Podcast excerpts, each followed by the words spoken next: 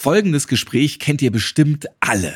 Boah, irgendwie geht's mir gerade wieder echt nicht gut. Mein Kopf ist zu, meine Nase geht zu, Halsschmerzen, ach, immer das Gleiche. Boah, ja, kenne ich, aber das geht gerade auch echt rum. Irgendwie geht doch immer was rum, oder? Ja, so gerade jetzt in der kalten Jahreszeit, da hören wir es überall schniefen, husten und niesen. Ja, mich nervt es hart, wenn ich Leute sehe, die nicht in die Armbeuge husten oder mit krass verschnupfter Nase Zug fahren. Bleib zu Hause und steck uns nicht an. Infektions- und Atemwegserkrankungen, wie beispielsweise Covid-19 oder die Grippe, die lauern im Winter an jeder Ecke. Ja, wie wir uns vor Infektionen schützen können und was gerade Menschen in Pflegeberufen oder Kitas beachten können, darüber spreche ich heute. Ich bin Ralf Potzus. Hi. Schon mal die Taschentücher zücken.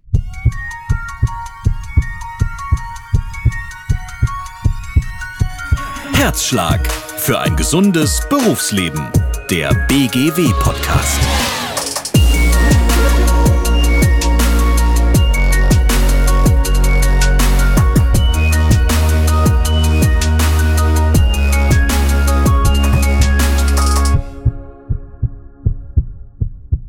Draußen ist es kalt und drinnen wird stark geheizt. Ja, und genau diese Kombination, die führt häufig zu Atemwegsinfektionen. Aber was tun? Die Heizung herunterdrehen und frieren, das ist ja auch keine Lösung. Susanne Liebe ist unter anderem Fachärztin für Arbeitsmedizin und die Präsidentin des Verbandes Deutscher Betriebs- und Werksärzte e.V. Und ihre Berufsbezeichnung allein, die zeigen schon, dass sie die ideale Antwortgeberin ist auf alle meine Fragen rund um das Thema Infektionsschutz in Betrieben. Heute ist sie bei mir. Hallo Susanne. Hallo Ralf und herzlichen Dank für die Einladung. Sehr gerne. Du hast ja einen wunderbaren Nachnamen, Liebe. Vielen Dank für das Kompliment. Ich habe hier nicht so sehr viel Eigenes dazu getan. ja, dir wurde einfach sehr viel Liebe mitgegeben. Vielleicht kann man das so sagen. Ja. Jetzt bin ich gespannt, was du zum Infektionsschutz erzählen kannst. Ich habe ja eben schon deine ganzen Berufsbezeichnungen aufgezählt. Was genau ist denn dein Job? Also, ich bin zum einen Betriebsärztin und als solche berate und unterstütze ich einerseits Arbeitgeberinnen und Unternehmerinnen bei der Umsetzung von Arbeits- und Gesundheitsschutzmaßnahmen im Betrieb und andererseits berate ich auf einer individuellen Ebene Beschäftigte und unterstütze sie bei deren eigener Gesunderhaltung. Das ist im Übrigen gesetzlich geregelt. Ziel ist es hier, Arbeitsunfälle und arbeitsbedingte Erkrankungen zu verhindern und eben auch Beschäftigungsfähigkeit sicherzustellen. Im Verband Deutscher Betriebs- und Werksärztin vertreten wir als größten Berufsverband für Betriebsärztinnen und Arbeitsmedizinerinnen die Interessen von circa 4000 Mitgliedern. Atemwegserkrankungen, die haben zumindest in meinem Umfeld wieder stark zugenommen. Gibt es dazu irgendwelche Statistiken, wie hoch die Infektionsrate von grippalen Infekten und Covid-19 ist? Also ich habe sogar mal gelesen, dass wir gerade mit in der schlimmsten Covid-19-Welle sind. Hm. Ja, es gibt solche Statistiken. Das Robert Koch Institut zum Beispiel veröffentlicht wöchentlich aktualisierte Berichte. Um die Krankheitslast durch akute respiratorische Erkrankungen, das ist der Oberbegriff, in der Bevölkerung abzuschätzen, fließen hier Informationen aus verschiedenen Datenquellen zusammen. Sind einmal die meldepflichtigen und im Labor bestätigten Nachweise von Influenza, also echte Grippeviren, den sogenannten RS-Viren oder eben auch respiratorische Syncytialviren und SARS-CoV-2-Viren, dem Erreger von Covid-19. Außerdem melden mehrere hundert Haus- und Kinderarztpraxen wöchentlich die Zahl der Patientinnen mit akuten Atemwegserkrankungen. Nicht zuletzt kann man über den Zugang zum Krippe-Web des RKI selber melden, wenn man an einer akuten Atemwegserkrankung erkrankt ist, auch wenn man nicht in die Hausarztpraxis geht. Also aktuell sieht man in der Statistik eine relativ hohe Zahl an Covid-19-Erkrankungen und eben auch die für diese Jahreszeit typischen Erkältungen. Für Covid-19 liegt die Sieben-Tage-Inzidenz, erinnert sich ja jeder noch an diese Begrifflichkeit, aktuell bei 25 Covid-19-Fällen pro 100.000 EinwohnerInnen. Aber die Zahl der Arztbesuche wegen einer akuten Atemwegserkrankung, die beträgt aktuell knapp 2000 je 100.000 Einwohnerinnen pro Woche. Tendenz steigend. Und das ist ja echt viel. Also, ne, da, früher hat man da ja jeden Tag geguckt, um Gottes Willen werden wir alle Mhm. sterben, ne, da war es das normal. Da gab es mal einen Lockdown früher. Ja, aktuell ist ein Lockdown sicher nicht in Sicht und ich wage auch zu Nee. behaupten, dass wir nicht noch einmal solche Kontaktbeschränkungen erleben werden. Man muss ja auch sagen, dass man erlebt, dass Covid-19 schon eine ernstzunehmende Erkrankung ist, aber die Schwere der Fälle, das wird überwiegend so berichtet, ist eben nicht mehr so ausgeprägt, wie es mal war. Oftmals hört man ja den Satz, unser Immunsystem ist durch Masken und Co. nichts mehr gewohnt. Ist das ein Mythos oder ist da was dran? Also, ich kenne keine wissenschaftlichen Studien, die diesen Zusammenhang belegen. Wahrscheinlicher ist es aber, dass das eigene Immunsystem durch durchgemachte Covid-19-Erkrankungen geschwächt sein kann und man deshalb vielleicht auch empfänglicher ist für nachfolgende Infektionen mit anderen Viren oder Erregern.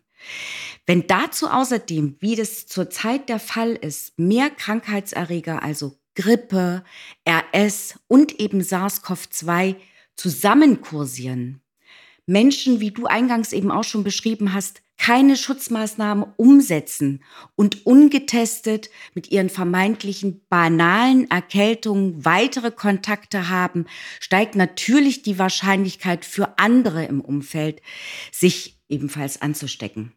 Ich habe es ja eingangs schon erwähnt, dass mich das echt sehr nervt, wenn wieder einfach ohne Armbeuge rumgekeucht wird oder Menschen sich einfach krass verschnupft in die Öffentlichkeit setzen. Das ist natürlich für alle von dir beschriebenen Krankheiten der Supertreiber.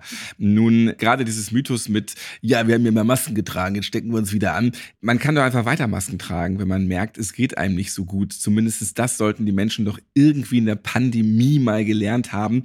Ich hoffe mal, dass das viel mehr machen, dann könnte man auch viel mehr Influencer und Co. eingrenzen. Also Kontaktbeschränkungen, das wird es nicht mehr geben. Das traut sich auch kein Politiker, keine Politikerin mehr. Aber wir merken, wir sind gerade in einer Hochphase von allen möglichen Atemwegserkrankungen.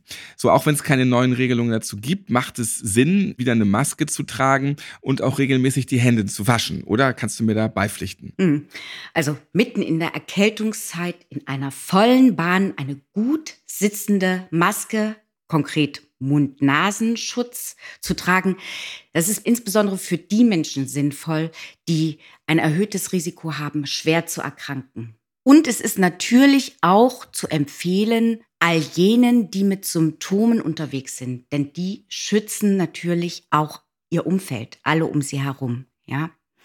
Händehygiene ist ein Schlüssel zur Vermeidung von Ansteckungen, ja. Ich empfehle, sich selbst einmal dabei zu beobachten, wie häufig man im öffentlichen Raum oder in der Bahn Gegenstände oder Haltestangen anfassen muss und sich anschließend ins Gesicht greift. Für eine gute Virusbekämpfung übrigens und auch für die Haut empfehle ich besser die Verwendung eines Händedesinfektionsmittels. Zu häufiges Händewaschen kann wiederum die Schutzfunktion der Haut schaden. In Betrieben steckt man sich häufig gegenseitig an. Man sitzt nebeneinander, man verbringt viel Zeit miteinander. Viele Arbeitgeberinnen und Arbeitgeber fragen sich erneut, was sie beachten können.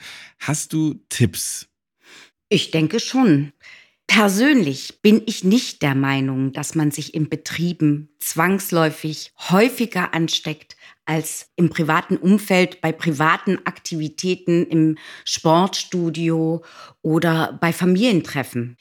Also, um mal in die Betriebe zurückzukommen, Betrieben empfehle ich, über das bestehende Infektionsrisiko zu informieren und vielleicht auch Verhaltensregeln aufzustellen oder zumindest Verhaltensregeln zu empfehlen.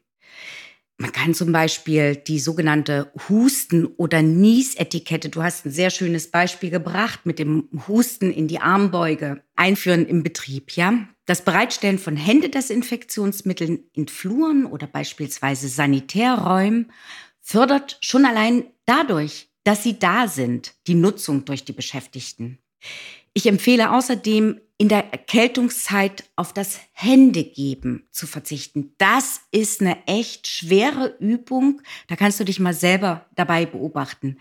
Also, ich bin der Meinung, man kann sich auch auf andere Art und Weise freundlich begrüßen oder verabschieden und muss sich nicht die Hand reichen, ja? In dieser Zeit, in der die Meetings wieder losgehen, 10, 15 Menschen in einem Raum und dann gibt man sich wechselnd hin und her die Hand also das erhöht schon auch das Risiko, dass man sich neben den Erregern für Erkältungskrankheiten, vielleicht ist auch wieder die Zeit, wo Magen-Darm-Infektionen auftreten können, sich eben irgendeine Infektion einfängt.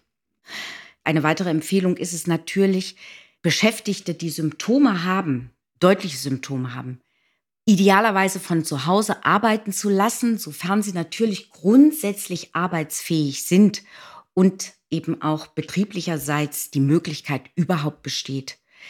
Wenn Sie nach abgeklungener Infektion oder Erkrankung wieder zurück zur Arbeit kommen, können Sie natürlich Ihr Umfeld auch durch das Tragen eines Mund-Nasenschutzes schützen.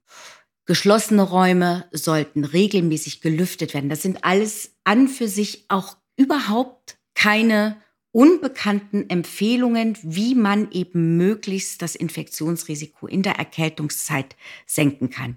Ja, und nicht zuletzt ist mir ganz wichtig, hier auch nochmal zu betonen, dass wir natürlich mit Schutzimpfungen maßgeblich auch das Infektionsgeschehen beeinflussen können, positiv. Viele Betriebe bieten ihren Beschäftigten bereits Grippeschutzimpfungen an. In vielen Betrieben werden auch weiterhin Corona-Schutzimpfungen angeboten. Also das Thema Schutzimpfungen in den Betrieben ist ein ganz zentral wichtiges Thema.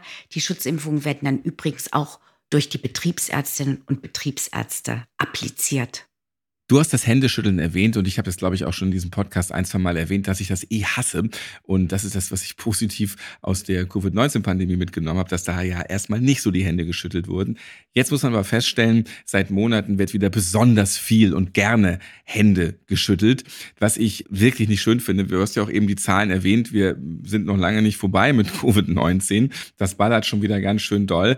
Es gibt wirklich in der Bevölkerung aber auch so ein Ding, jetzt will ich erst recht mal wieder die Hände schütteln, gerade in so Meeting-Situationen, ist halt immer wieder nicht so schön. Ich sag's dann immer so, ich mach mal so und winke in die Luft und äh, fühlt euch alle umherzt und aber viele finden das doof, dass man jetzt einfach nicht die Hand schüttelt, aber damit kann man wirklich ganz ganz viel Krankheitsübertragung verhindern, hast du ja eben schön erzählt. Ja, das ist korrekt. Mir ist es wichtig, darauf noch mal ganz kurz einzugehen, ja? Wir haben vor Jahren mal den Slogan eingeführt, ich bin nicht unhöflich, nur umsichtig, ja? Und eine groß angelegte No-Hands-Kampagne gestartet. Das hat tatsächlich für viel, naja, Diskussion kann ich gar nicht so sagen. Also für viel Aufmerksamkeit gesorgt, ja? Indem man dann, ja, naja, Aufmerksamkeit in dem Sinne, dass man sich überhaupt auch erstmal selber darüber bewusst wird, wie oft man die Hände einander gibt, ja. Und das kann ich auch nur empfehlen, also auch solche Kampagnen in den Betrieben umzusetzen und die mit großen und schönen und witzigen Plakaten zu begleiten. Einfach mal Hände weg als Motto. Gerade in Kliniken und Kitas ist die Ansteckungsgefahr für die Mitarbeitenden hoch. Du hast ja auch eben erzählt, möglichst dann, wenn man krank ist, eben nicht zur Arbeit kommen und im Homeoffice sitzen. Aber das kann man ja nicht, wenn man jetzt als Pflegekraft beschäftigt ist. Was kann jede und jeder Einzelne beachten, um sich selbst, auch Patientinnen und Patienten und auch die Kinder in den Kitas zu schützen? Also grundsätzlich gelten hier dieselben Empfehlungen, die ich vorhin schon platziert habe.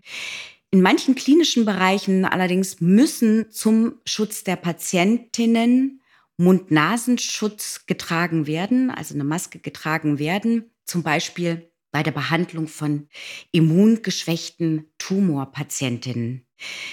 Beschäftigte mit einem erhöhten Infektionsrisiko, das ist ja das, worauf du jetzt so abstellst, ne? also Pflegepersonal und Beschäftigte in Kitas beispielsweise, ähm, Denen ist unbedingt zu empfehlen, Add-on eine angebotene und kostenfreie Grippeschutzimpfung und gegebenenfalls eben auch eine Corona-Schutzimpfung in Anspruch zu nehmen. Beraten werden Sie hier auch wiederum von Ihren Betriebsärztinnen und Betriebsärzten, einfach um zu prüfen, ob die Indikation gegeben ist, beispielsweise für eine Corona-Schutzimpfung. Und ich sagte es ja bereits, viele Betriebe bieten solche Impfungen an. Das ist ein Zusatzangebot, in der Regel auch zu Lasten der Arbeitgeberinnen und Arbeitgeber. Jetzt gibt es da Empfehlungen, die du eben erwähnt hast, wie zum Beispiel die Schutzimpfung, aber gibt es auch vorgeschriebene Regelungen für Beschäftigte in Pflegeberufen oder Kitas? Was müssen die auf jeden Fall tun? Die Arbeitsschutzgesetzgebung regelt in Deutschland, dass Arbeitgebende für Beschäftigte in bestimmten Berufen, Pflegeberufen oder in der Kinderbetreuung Schutzimpfungen gegen beruflich bedingte Infektionskrankheiten anbieten müssen. Das ist beispielsweise im Pflegebereich klassisches Beispiel die Hepatitis B-Schutzimpfung oder in den Berufen zur Kinderbetreuung die Hepatitis A-Schutzimpfung. Außerdem ist geregelt, dass eine arbeitsmedizinische Vorsorge erfolgen muss. Nicht zuletzt ist beispielsweise übers Infektionsschutzgesetz festgelegt, dass Beschäftigte in diesen Berufsgruppen einen Masernschutz nachweisen müssen. Also es gibt durchaus Regelungen, die aber jetzt nicht explizit auf Erkältungskrankheiten abstellen. Was ist für besonders schutzbedürftige Beschäftigte zu beachten, also beispielsweise Beschäftigte in pflegenden Berufen mit Vorerkrankungen? Ja, ein ganz wichtiges Thema insbesondere in der Zeit, wo wir über älter werdende Belegschaften sprechen. Es ist durchaus so, dass der Anteil derer, die älter im Berufsleben sind und dann vielleicht chronische Erkrankungen entwickeln, ein sehr prominentes Thema.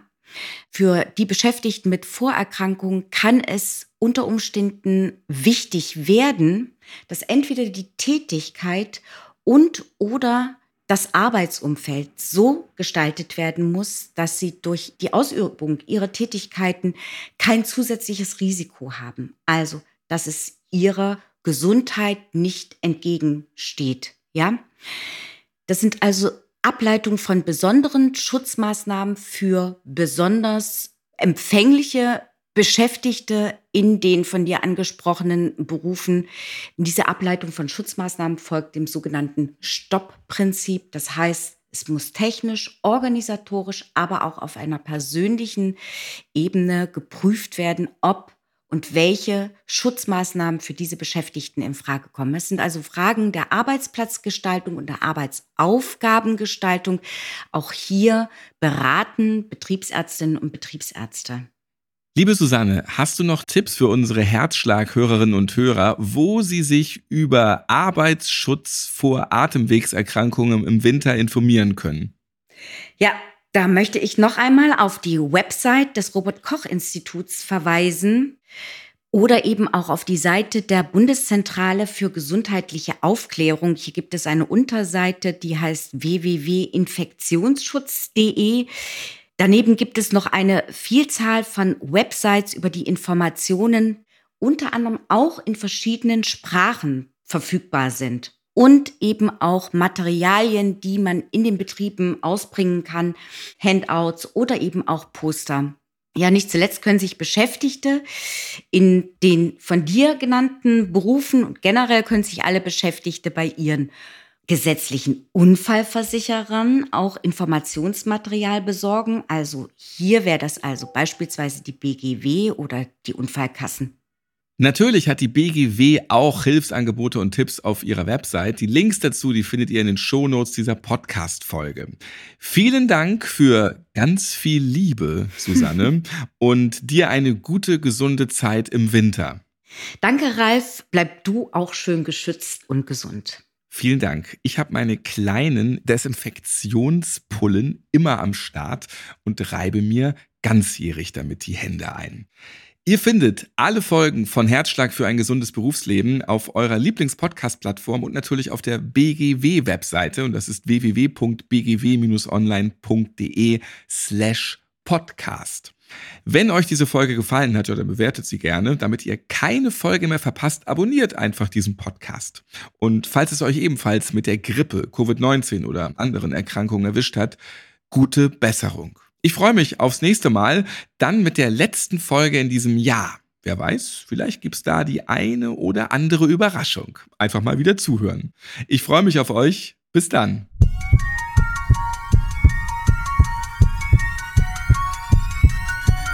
Herzschlag für ein gesundes Berufsleben. Der BGW-Podcast.